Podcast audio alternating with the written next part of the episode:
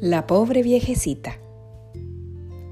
Érase una viejecita sin nadita que comer, sino carnes, frutas, dulces, tortas, huevos, pan y pez.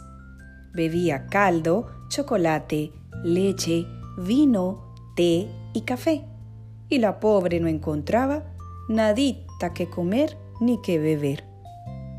Y esta viejita no tenía ni un rancho en que vivir, fuera de una casa grande con su huerta y su jardín.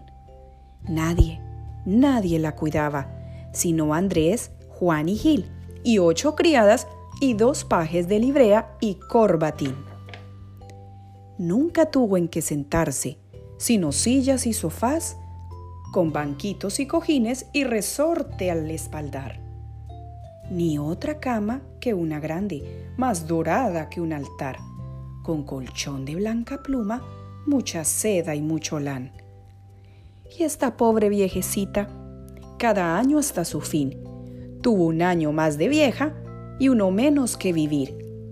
Y al mirarse en el espejo, la espantaba siempre allí. Otra vieja de antiparras, papalina y peluquín.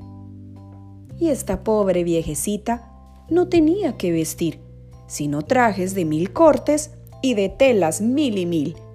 Y a no ser por sus zapatos, chanclas, botas y escarpín, descalcita por el suelo anduviera la infeliz.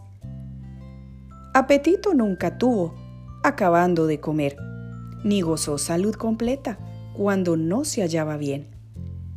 Se murió de mal de arrugas, ya encorvada como un tres, y jamás volvió a quejarse ni de hambre ni de sed. Y esta pobre viejecita, al morir no dejó más que onzas, joyas, tierras, casas, ocho gatos y un turpial. Duerma en paz y Dios permita que logremos disfrutar las pobrezas de esa pobre y morir del mismo mal.